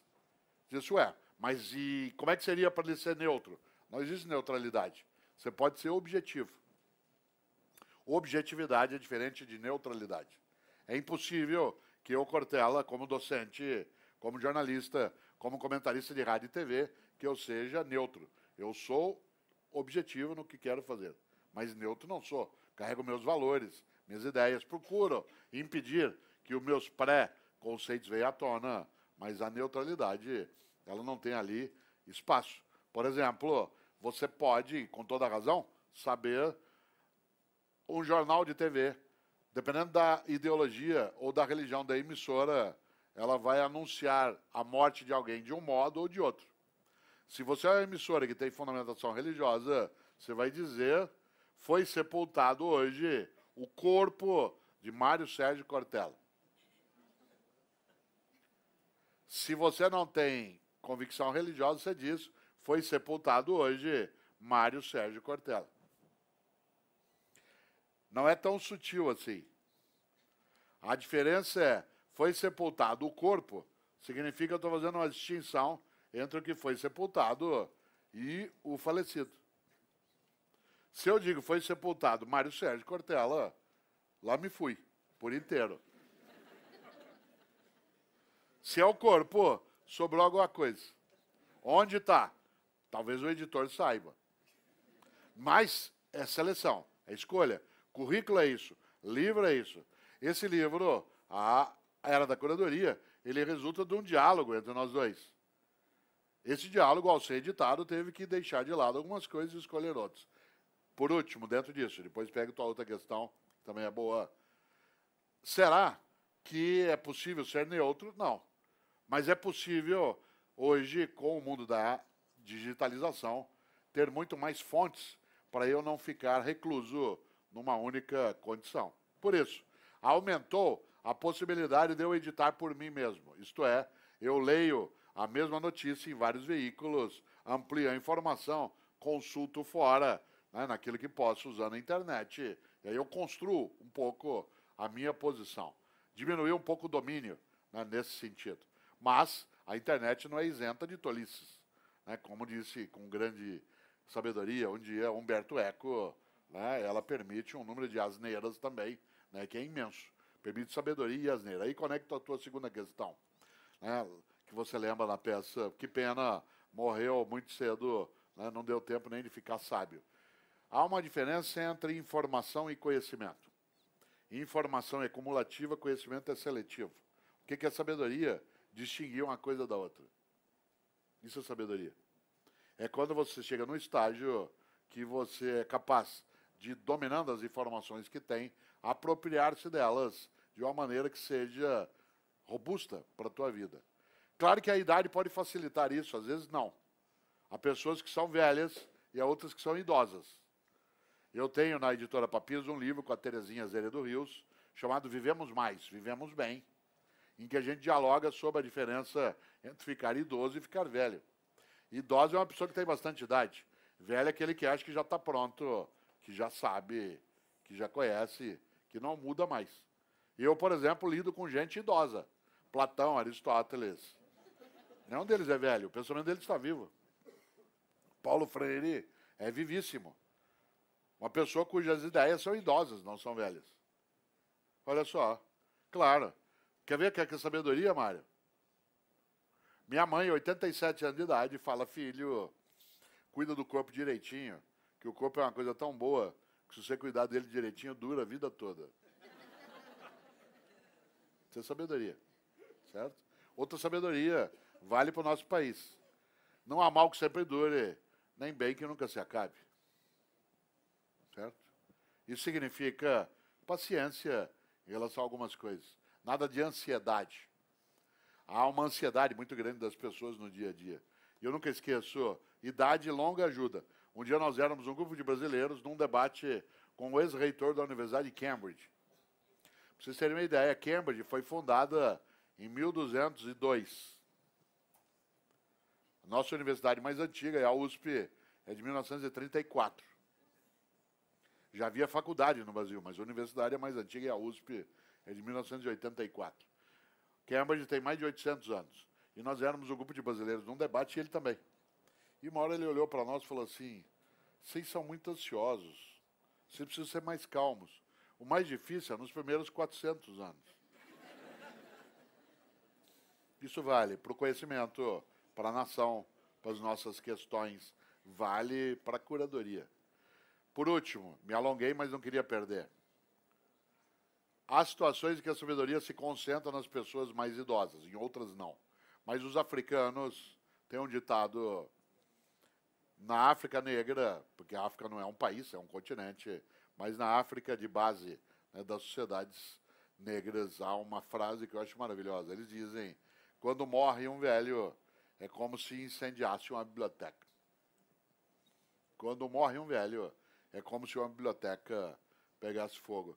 Eu tenho uma questão na vida, citei Humberto Eco, que é muito séria para mim. E me perturba sempre, às vezes eu acordo pensando nela. citei Humberto Eco, o livro Nome da Rosa, para quem lê o livro, que é magnífico. Quem viu o filme, você lembra que é uma cena clássica. Há uma hora que o mosteiro pega fogo. E a biblioteca pega fogo. E há uma personagem, que é o William de Baskerville, que no cinema é feito pelo Sean Connery, que está lá e ele vê aquilo pegando fogo. Lembrando que nós estamos no século XIII, quando não havendo imprensa. Aqueles eram os originais, copiados à mão. E ele começa a juntar. E ele só consegue carregar alguns. Grande pergunta: num incêndio desse, quais livros eu salvaria? Se o que importa é saber o que importa, o que é que importa? Qual livro eu tiraria de lá? Eu ainda não tenho essa lista pronta. Há uma pergunta antiga, que é se você fosse para uma ilha deserta, ficar sozinho, qual livro você levaria? Hoje em dia eu levo o meu mobile, e aí eu tenho o mundo todo aqui. Mas é essa questão. O que, é que mais me importaria? Qual livro você levaria? Eu não vou responder porque eu não tenho essa resposta final. Mas te pergunto, se você tivesse direito a levar um único livro, qual você levaria? Certo? Eu às vezes acho que eu levaria Renações de Narizinho, do Monteiro Lobato. Às vezes eu acho que eu levaria Fédon, de Platão, que fala sobre a imortalidade da alma. Às vezes eu acho que eu levaria Criação, do Gore Vidal, em que ele coloca, convivendo ao mesmo tempo num romance histórico, um embaixador da corte persa junto com Siddhartha Gautama, né, com Confúcio, com os pensadores gregos, não sei. Né, às vezes eu levaria, se alguns dizem, eu levaria a Bíblia. Essa é uma outra questão, em termos de critério de seleção. Se você for classificar a Bíblia naquela lista de livros mais vendidos, onde você colocaria? Ficção, não ficção, autoajuda, esotérico. Dependerá. E nessa hora, toda seleção é arbitrária. Toda escolha é arbitrária. Porque água e não leite. Porque é o que está disponível? Não. Se me perguntar se quer água ou leite, eu digo que quero água. Toda seleção é arbitrária. Né? E nesse sentido, a edição também. E aí? Dou-lhe uma. Ah, tem aí um? Hum. Olha lá. Boa noite, professor. Uh, gostaria de saber a visão, a opinião é, sobre o professor que nos dias de hoje ele não trabalha com a parceria com os pais dos seus alunos, e onde a visão dele é a única e plena, é, seria a verdade sobre tudo. Um docente que suponha-se já formado não entende o que é educação. Você sabe que a palavra aluno no latim significa aquele que está sendo nutrido, está sendo alimentado. Às vezes se traduz a palavra aluno como aquele que não tem luz, isso não tem sentido etimológico. Né? Do ponto de vista etimológico, a palavra aluno significa quem está em estado de nutrição, está sendo alimentado. E nenhum de nós é docente o tempo todo, nós somos alunos. Isto é, nós estamos sempre em estado de formação. Às vezes me perguntam o que, que eu faço, eu digo que eu sou o maior aprendiz. Assim como tem o menor aprendiz, eu sou o maior aprendiz. Um docente, um professor, que executa a sua atividade, desconsiderando o contexto, seja da família, seja da comunidade, na percepção de que só ele domina, é tolo e faz mal o trabalho. Aí diz assim, ah, mas a família não entende de educação. Entende, porque a família às vezes não entende de escola. Você sabe, eu sei, não se confunda educação com escolarização. Escolarização é um pedaço da educação. Educação é um processo muito mais amplo. Educação é o processo de formação de um ser humano por toda a existência. Você só para, só há um ser humano completo. Em latim, a palavra feito por inteiro, feito por completo, em latim é perfeito. Perfeito significa feito por inteiro. Só tem um ser humano perfeito, o cadáver. Porque ele não pode mais alterar-se. Aliás, nós vimos às vezes no Brasil numa das votações que tivemos no Brasil, uma deputada elogiou e fez o seu voto dando honra ao seu honesto marido, que foi preso na sequência. Isso tanto faz essa situação ela acontece em várias situações. Às vezes, quando alguém me elogia em excesso, eu digo, não faça isso, espera eu morrer.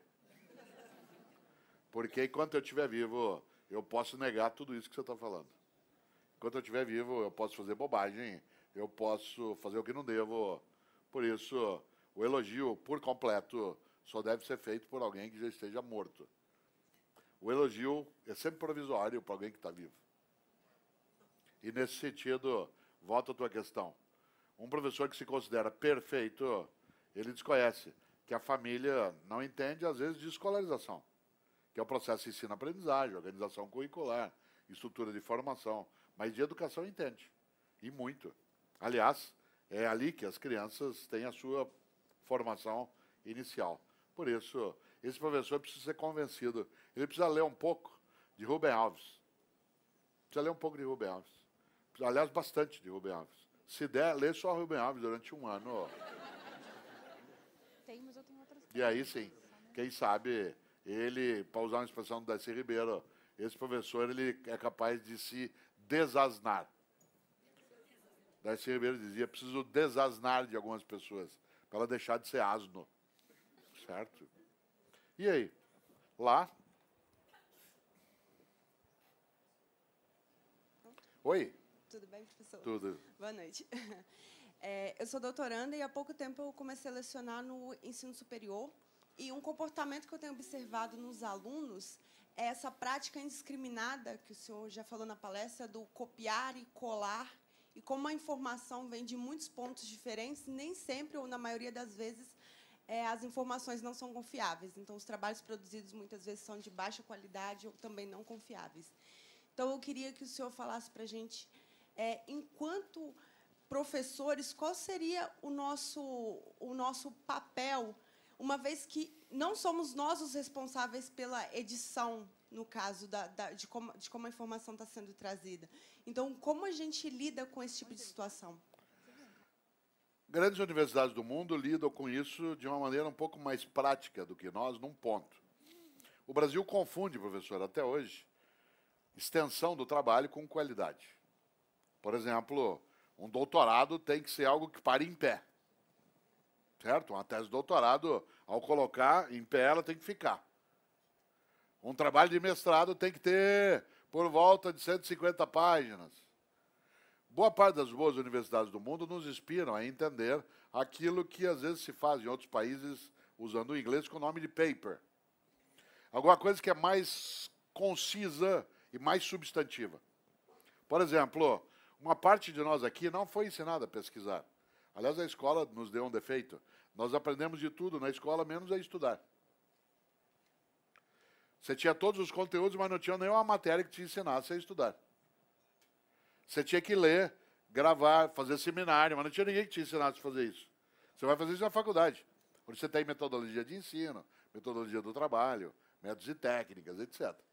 Ora, a ideia do trabalho conciso é aquele em que você tem a necessidade de colocar em poucas páginas. Muitos de nós, quando estávamos, por exemplo, na educação básica ou até no ensino superior, o trabalho feito era feito como? Pegava um pedaço de um livro, um pedaço de outro, copiava, colava, anotava, punha os desenhos, e ele ficava grande e você entregava.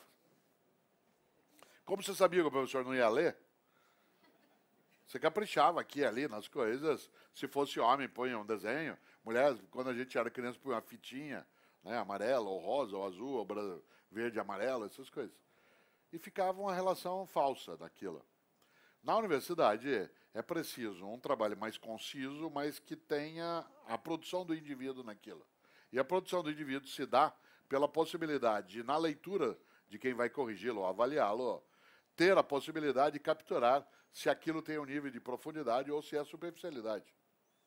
Como hoje se entrega quase tudo de modo digital, em grande medida, um professor ou uma professora só não percebe a fragilidade de um argumento se ele não lê. Se ele lê, ele percebe. Por exemplo, você hoje tem muitos modos de encontrar trabalhos que são prontos. Há programas que agregam, mas você sabe que tem o outro lado. Também tem para nós, professores, programas hoje digitais que permitem que a gente saiba de onde foi tirado algo. Né? Eu tenho programas, e outros também têm, que você coloca a frase que um aluno me entregou no trabalho e ele percorre a rede para ver de onde aquilo foi tirado. Né? E às vezes aquilo aparece em vários lugares. Aí o aluno é mais criativo e ele trabalha com um programa que altera a ordem das frases que no algoritmo do meu programa não lê. E aí nós ficamos dias e dias lutando um com o outro. E se a gente gastasse aquele tempo para estudar, a gente ia aprender tanta coisa. Mas como a gente fica tentando a patifaria, aí não funciona. Ora, é superficial, mas não é sempre superficial. A minha produção aumentou imensamente depois do mundo digital. Mas nem tudo é confiável. Eu checo em três, quatro fontes. Às vezes eu mesmo cito uma frase numa das minhas colunas de rádio, ou do que eu escrevo, mas antes eu preciso ir buscar o fundamento, onde está. A única possibilidade é você ter fontes primárias que sejam confiáveis. Fontes primárias, porque a fonte secundária é sempre uma citação. E nessa hora, dá um trabalho danado. Por isso, eu, quando orientava doutorado, dizia qualquer trabalho de doutorado com mais de 150 páginas tem alguma coisa estranha. Tem aquilo que a gente chama de colóquios flácidos para acalentar bovinos, que é conversa mole para boi dormir. Certo? Ou você consegue dizer aquilo de maneira concisa. A teoria da relatividade de Einstein tem 18 páginas. A obra O Príncipe de Maquiavel, pequena. É sem imaginar. A capacidade de ser mais conciso é necessária. Nós somos ainda verborrágicos. A gente acha que a gente vai ser profundo quando é extenso. E nem sempre. E o último? Ainda tem da internet? Sim. Temos? Está o último aqui? Tem alguém aqui? Ah, tem lá um? Então, penúltima, penúltimo, desculpe, e último K. E aí? Doutor, boa noite. É uma honra estar aqui com o senhor. Obrigado. É, hoje, no mundo da, da tecnologia e da internet das coisas, como é chamada, é a internet que se vivencia, é, há o grande caso da, da educação brasileira hoje e dessa falta de atualização que a gente tem nesse ramo. É, a minha pergunta ela vai voltada para a própria internet, para essas crianças que não têm um certo controle dentro dessa internet. Então, por exemplo, a responsabilidade que os pais eles têm em cima dos professores que lecionam essas crianças e passam grande parte de sua vida dentro de suas escolas, mas também aos avatares dessas crianças dentro da internet, onde elas aprendem pelo próprio flow da internet que as trazem ali as informações.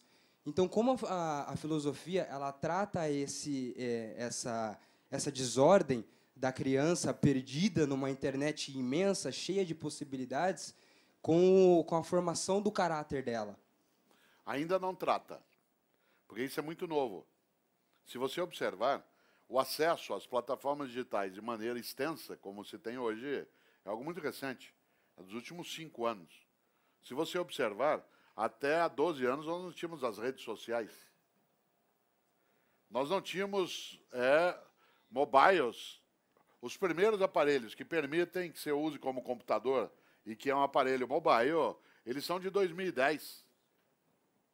Não deu tempo ainda na reflexão filosófica para se lidar tanto com isso. Mas do que pode ser lidado, que um outro autor escreve nessa direção, e o Gilberto de Menstein faz uma análise disso também no livro Na Era da Curadoria, o que vale pensar é o quanto que o que pais e mães podem fazer é uma formação que não depende exclusivamente da escola e que os leve também a se interessar por aquilo que os seus filhos estão se interessando. Isto é, acompanhar. Por exemplo, pessoas se iludem em relação a isso. Uma parte das crianças e jovens hoje tem um domínio digital imenso e ele pode te enganar. Há 20 anos apareceram aqui no Brasil em força os primeiros vídeos cassete.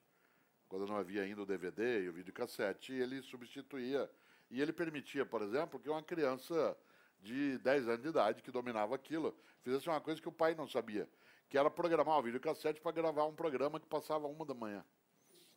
E o pai mandava o menino dormir às 10 da noite para ele não ver nada que não prestasse. E à noite os videocassetes ligavam sozinho. E ele via às 10 da manhã enquanto o pai estava no trabalho. Você está hoje aqui, o que, que teu filho está vendo agora? Será que ele não está na internet, numa comunidade fabricante de bomba? Você diz, eu não sei. Bom, você tem que saber. Aí você chega lá e diz assim, bom, eu vou, vou dar um pega nele. Aí você, a hora que você chega em casa, você vai e abre a porta do quarto de repente, igual teu pai fazia, para ver se te pegava. E ele domina aquela tecnologia. O que, que ele faz? Ele bate o dedinho só numa tela, numa tecla, e muda a página do computador. Aparece uma foto de Santo Expedito por uma graça recebida. Você fica todo tocado, sai ele volta. Então, o que importa é saber o que importa, e se você é pai ou mãe, ou cuida de crianças, você tem que também se importar com o que está importando para eles. Então você tem que também frequentar, você tem que também olhar, você tem que dialogar. E aí eu dou uma dica que eu sempre faço, eu fiz há muitos anos e ela continua às vezes ajudando tem pais e mães que, quando chega em casa e encontra o filho, em vez de dialogar com ele, estrutura uma auditoria. Chega em casa e fala: E aí, filho, o que, que você aprendeu hoje? Na hora, o jovem ou a criança, ela retrai. Isso é auditoria. Você quer chegar ao mesmo resultado de outro modo? E aí, filho, o que, que você pode me ensinar hoje? O resultado será igual. O que muda é o modo de aproximação. Uma coisa é, e aí, o que, que você aprendeu hoje? Outra coisa é, o que, que você pode me ensinar hoje? Que, que você está vendo que você pode me ensinar? O que está aí que você está olhando que me ajuda? A abordagem, ela diferencia. E aí pode ser que ele me diga o que ele está vendo, mas pode ser que ele não queira me dizer. E eu vou ter que, então, ser mais inteligente. Vou ter que usar a própria tecnologia digital para participar também do Facebook dele. Andar perto do Twitter. Diz, mas você vai criar um perfil falso? Não, vou acompanhar. Né? Para quê? Como é que eu acompanhava os meus filhos quando eles eram crianças? Pelo telefone. Só tinha um telefone, era fixo. Passava tudo por mim. Alô? Por favor, o André, que é um dos meus filhos, quem quer falar com ele? Aqui é o Chiquinho, o Chiquinho, aqui é o Mário Sérgio, pai do André, tudo bem? Tudo, você é amigo do André? Sou. Onde você mora? O que, que seu pai faz? Você ia acompanhando. Hoje, a família não quer nem que o filho leve amigos em casa, senão bagunça. Você quer uma coisa triste na vida? É uma sala de casa arrumada. Uma sala arrumada, com almofada no lugar, é um lugar de gente morta. Uma sala tem vida. A almofada no lugar é sinal de que ela não está sendo usada. Então não tem vida. Se não tem vida, não tem. Com quem seu filho anda? Não sei. Por quê? Porque ele não vem na casa. Não faz trabalho. Ah, bagunça tudo. Bom, mas é assim que você conhece. Você supervisiona desse modo. E tem que fazê-lo também pelos modos digitais. O último. Mário, é, eu vou ser bem sucinto. Um, a questão é, hoje em dia, com o surgimento dessas plataformas online, uh, do tipo EDX, Veduca, uh, onde você tem acesso à educação e tudo mais, e você tem contato com uma cultura de ensino diferente do que existe no Brasil, você acha que as pessoas que têm contato com esse tipo de educação, elas vão se inclinar mais para isso? Você acha que existe a possibilidade da internacionalização da forma de aprender uh, do que uh, as pessoas se orientarem pela educação que é influenciada hoje pelo Estado? Tanto, no, tanto na educação pública quanto na educação privada, você tem a orientação do MEC. Uh, você acha que esse é o futuro da educação? Você acha que as pessoas buscarem educação pelo YouTube, de maneira individualizada e customizada, é o futuro? É um deles, mas não de maneira isolada. Isto é, qual é a mais antiga plataforma de ensino à distância? Livro. Mas ele foi inventado para isso. A plataforma pode ser papel, pode ter sido papiros, pode ter sido pergaminho, mas o livro de página, de rolo, seja o que for, é a mais antiga plataforma à distância. Você levava para casa, para onde você estava. As tecnologias, elas trouxeram hoje outras plataformas. Essas plataformas, elas são concomitantes. O livro não desapareceu, a tal ponto que várias pessoas aqui hoje estão com livros. E você gosta de livro, eu também gosto. Mas eu também gosto daquilo que aparece na rede. E eu faço comentário de rádio. Quem diria que o rádio, que é uma invenção do século XIX, ia voltar à tona. Você fica mais tempo do teu dia ouvindo rádio do que assistindo TV. Por causa do trânsito. O trânsito trouxe o uso do rádio, mas não é o mesmo rádio. É uma rádio que toca só notícia. Ou São Paulo tem uma coisa maluca, na capital, não é que não é necessário, é maluco, uma rádio que faz só trânsito. Você passa o dia ouvindo o trânsito. Vai para lá, vem para cá, sai, helicóptero em cima, parece que você está numa zona de guerra. E tá. Eu não deixo o rádio, não deixo a TV, não deixo a plataforma digital. Vai mudando, eu vou tendo convergência de mídia, vou acessando no meu mobile a aula que está no YouTube que você lembrou, a aula do Cortella que aparece em algum lugar, mas eu também vou ao livro. O que a gente tem hoje, que eu acho que é o futuro, é uma concomitância. Isto é, uma simultaneidade dessas plataformas. Ninguém lê só um livro, também assiste o Café Filosófico, também vê programas e vê noticiário, também vê entretenimento, também ouve rádio, também vai ao cinema. O cinema não desapareceu. Ah, o cinema vai fazer o teatro sumir. Claro que não. Ah, o teatro vai desaparecer na hora que nós tivermos. São outras plataformas e elas são concomitantes. Agora, a gente não pode dispensar nenhuma delas, e eu concluo lembrando aquilo que eu disse antes. Nem formatofobia, nem formatolatria, nem a adoração do mundo digital e nem a recusa a ele. Agora, eu não tenho dúvida de que essa internacionalização ela é um fato. Eu tenho hoje muito mais acesso a aprender coisas em outros lugares, de algum modo, do que exclusivamente no meu território exclusivo, fechadinho, parado. Isso sim, mas que é concomitante, não tenho dúvida. Aumentou a venda de livro no mundo digital, aumentou a venda de livro de plataforma papel.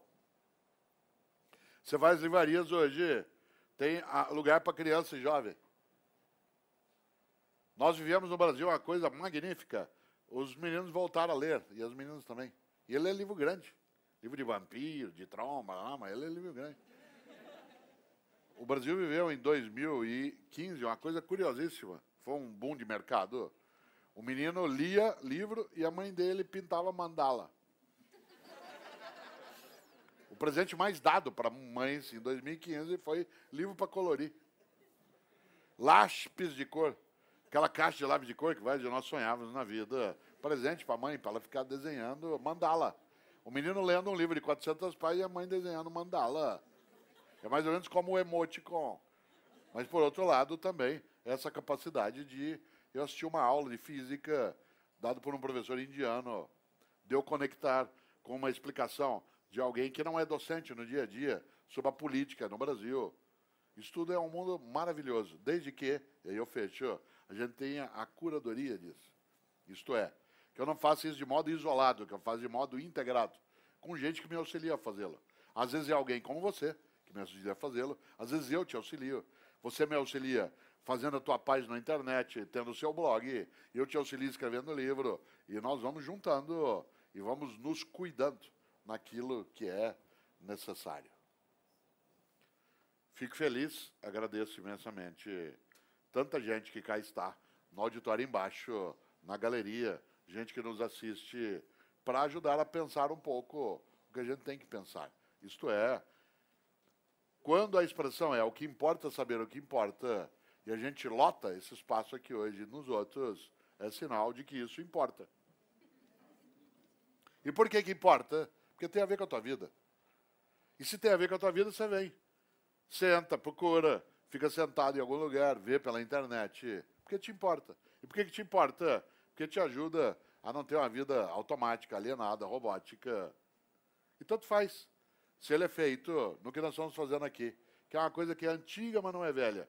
Uma aula expositiva. Sem PowerPoint, sem data show. De um modo antigo que não é velho. Comunicação. Usando o que há de mais avançado no conhecimento humano, que é o cérebro humano. Cada um aqui trouxe o seu. Espero que leve na hora que sair. Ele é wireless. É Bluetooth.